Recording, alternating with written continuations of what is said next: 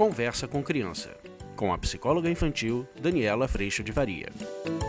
E atendendo a pedidos, eu vou trazer para vocês algumas orientações sobre o uso de eletrônicos e as idades. Vamos falar sobre isso?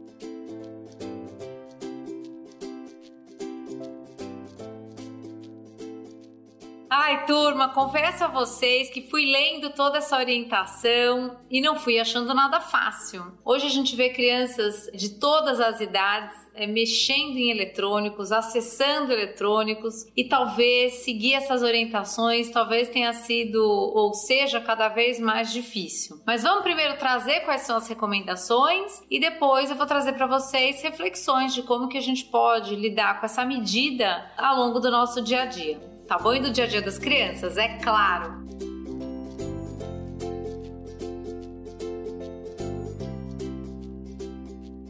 Primeira recomendação é que crianças até 18 meses não devem ter contato com eletrônicos. Depois, de 18 meses a 2 anos de idade, as crianças precisam estar envolvidas, quando estiverem envolvidas com eletrônicos, obviamente, de altíssima qualidade. Eu lembro muito de programas que eu escolhia para as crianças pequenas nessa idade que tinham formas, cores, um ritmo muito devagar, exatamente porque é um estímulo é, bastante diferenciado a esse que a criança está habituada a viver com o nosso rosto, a nossa voz, o nosso calor. Então é muito importante que essa introdução, se for acontecer, aconteça com uma escolha muito selecionada do que a criança vai ter contato. E pais ajudando a compreender: nossa, você tá vendo, olha o amarelo sabe aquela cena que a gente fica vendo aqui? Eu lembro tanto, a gente tinha uma série de DVDs é, e que às vezes a gente via os bichos, via as formas e era muito gostoso.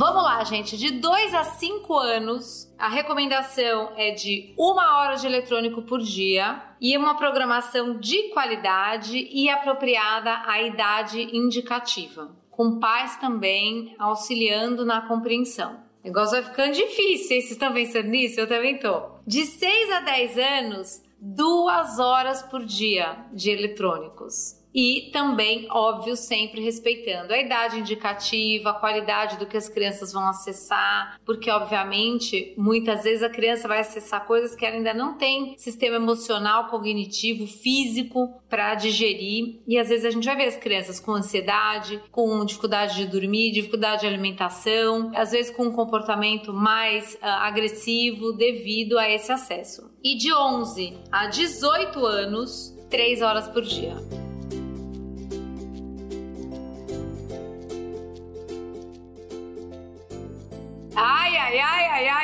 Ai, né, galera? O negócio ficou feio. 86% das crianças e adolescentes entre 9 e 17 anos estão conectados na internet. Eu fiquei chocada, eu tenho que contar para vocês que, assim, a gente tá conectado, né? Eu acho que existem desafios e eu vou fazer uma sequência de vídeos a respeito desse tema, é porque é um tema muito novo para nós pais, né? Nós não estávamos, não nascemos nesse mundo digital e temos sim um desafio de educar as crianças com algo que a gente também está aprendendo a lidar. Com relação ao tempo, essa é, obviamente, a gente não está falando de vida perfeita, de rotina perfeita, de rotina rígida. Eu tenho trazido para vocês a importância da gente ter um norte mas saber o quanto isso pode se flexibilizar um dia outro dia e como é que a gente vai lidando com essa rotina ou com esse norte com mais flexibilidade. Acredito que com relação aos eletrônicos, a gente também pode lidar dessa forma. E é muito interessante a gente perceber os sinais, os sinais de tá demais, porque tá de menos, os sinais também aparecem, mas normalmente são sinais da gente brincando juntos, das crianças perto da natureza, da gente fazendo programações em família,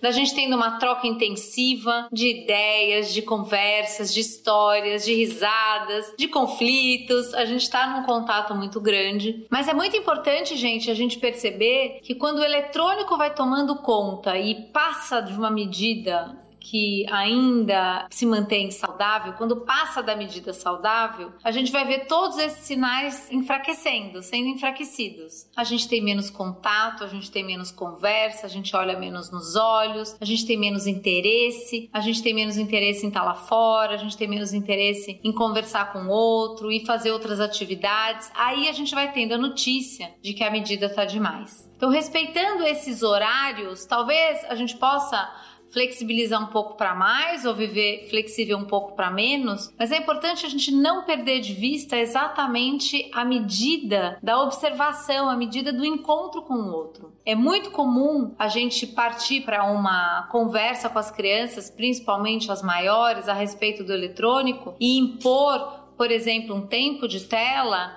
e nesse processo, se a gente não tiver o outro em consideração, vai ser muito mais difícil de implementar esse processo. Vale a pena a gente trazer, quando essa medida está demais, a gente trazer para essa criança ou mesmo adolescente todos os efeitos já vividos dessa intensidade de eletrônicos. Às vezes irritabilidade, às vezes uma preguiça muito grande de fazer outras coisas, uma indisponibilidade para relacionamentos palpáveis e reais. A gente vai ver uma indisponibilidade disponibilidade de se colocar em situações novas. A gente vai ver uma tentativa de evitar uh, situações onde eu já não seja bom. Eu fico sempre nesse lugar mais confortável do jogo, onde as consequências de fato e reais não acontecem, no sentido do vencer, do perder. Então eu fico meio acomodado no meu desempenho nessa vida virtual.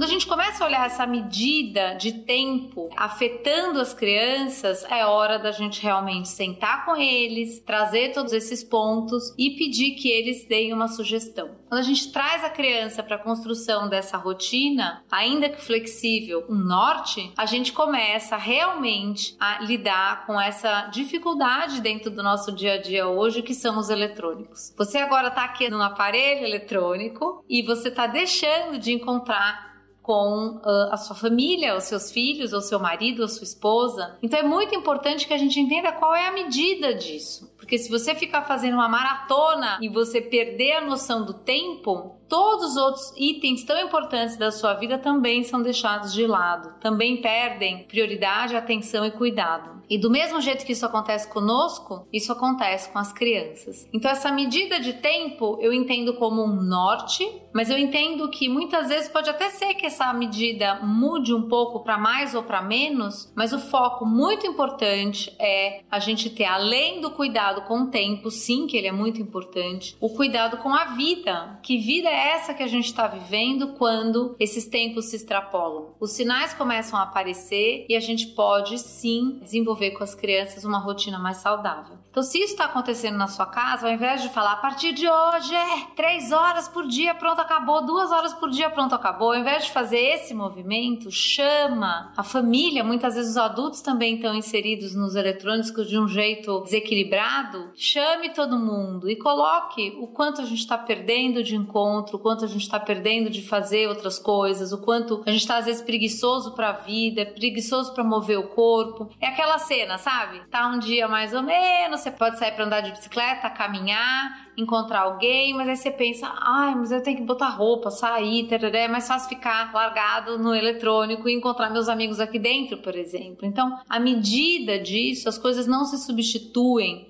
as coisas podem se somar. Por isso que navegar nesse mundo eletrônico tem sim um desenvolvimento muito grande para acontecer também com relação a informações, a encontrar pessoas distantes. Hoje eu faço muito uso disso, estando morando longe, mas a medida ela não pode nos tirar da vida que temos o privilégio de viver no dia de hoje. A gente não pode passar o dia longe dessa concretude que nos cerca, das nossas relações afetivas, do nosso perfume, sabe? De sentir o perfume de uma comida, de sentir o sol no rosto. Então a medida disso é muito importante. Então se isso está desmedido na sua casa, proponha uma construção de rotina onde todos estão ativamente responsáveis por construir essa rotina e respeitar essa rotina e demonstre o quanto toda essa construção vem porque há princípios sustentando e norteando toda essa construção. Assim, as crianças, ao invés de botarem energia para burlar o sistema que você propõe, ela vai compreender o motivo e o para quê disso.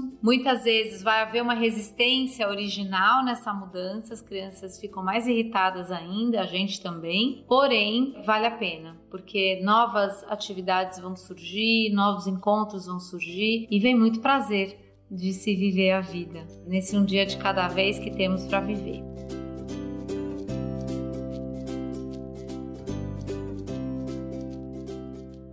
Eu espero que eu tenha trazido essa resposta. Eu vou trazer nos próximos vídeos mais informações. Eu agradeço a Deus todos os dias pela presença no meu coração, pelo preenchimento de princípios tão importantes que hoje me norteiam com tanta clareza, para que a gente possa seguir estando no mundo de uma forma amorosa, tanto por aqueles com quem a gente convive, quanto por nós, quanto por Deus. A gente se vê na próxima. Um beijo, obrigada pela tua presença também. Tchau!